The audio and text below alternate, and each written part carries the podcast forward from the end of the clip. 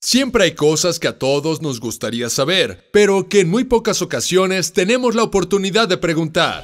Los tiempos están cambiando, y es por eso que la industria de la música ya no se desarrolla igual que antes, en especial en el ámbito del rock. Pero alguien que entiende muy bien este negocio es Mick Jagger, ya que él ha sido testigo de esta evolución. Así que, ¿qué te parece si me acompañas al mundo alterno para hablar con su satánica majestad en la entrevista que nunca existió? Hola Mick, me da mucho gusto saludarte de nueva cuenta y te felicito porque te ves muy bien de salud, pero oye, con esta cuestión de que actualmente casi todo se tiene que hacer a la distancia, desde tu punto de vista, ¿qué tan importante crees que sea para un intérprete tocar ante una audiencia? Well, yeah, it's, it's great. for, for a performer to perform in front of a great audience is that's what the, the big high of your life is really that's what you do it's like you know uh, whether a sculptor you know, creates a great something out of a piece of stone, or whether you, a tennis player hits a winning shot. It, it, you know, that's what you do, and, and, that's that's the thrill that you you you you, you have. And um, but you know, there are other things in life, and you have to learn to leaven the life with with other things apart from this uh, kind of jolt of adrenaline.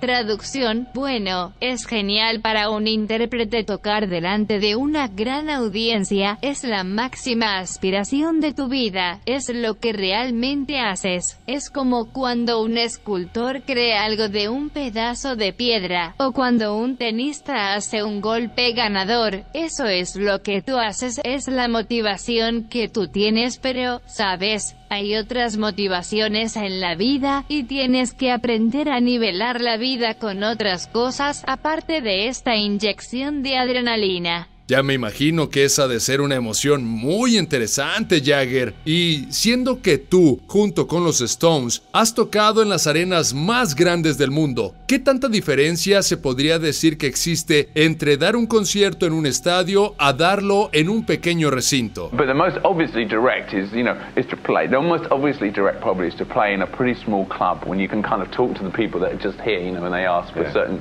they shout for certain songs, you know, they shout, you know, Starfucker, you know, and you go, oh, I don't know if I'm going to do it. And they go, go on, do it. and they hang on to your shoe and you go, oh, should we do it? And they go, yeah, we'll do it then. Okay, we're going to do it now. Okay, what key is it in? And then that's like very direct, you know. I mean, that's what happens in those places, you know. And that's what it's like uh, in the early days of performing. And if we do a club now, that's what, you know, so that's the kind of instant feedback. Pero probablemente lo más directo obviamente es tocar. Tocar en un pequeño bar, en el que puedes hablar directamente con el público y te gritan y te piden una canción, Star Folker, y tú les dices, no yo no lo voy a hacer, y te dicen, ándale, hazlo, y les preguntas a los de la banda, lo hacemos, y te dicen, sí, hazlo, y bueno, tú dices, la vamos a tocar, eso es muy directo, y eso es lo que pasa en esos lugares, ¿sabes? Y así es como era cuando tocábamos en los inicios y si tocamos en algún bar así es. Ese es un tipo de retroalimentación inmediata. No cabe duda de que Mick Jagger es una de las personas que más le entienden al negocio de la música, ¿verdad? Porque así es esto del rock. Y no te pierdas la siguiente entrevista que nunca existió con Lucio Morales.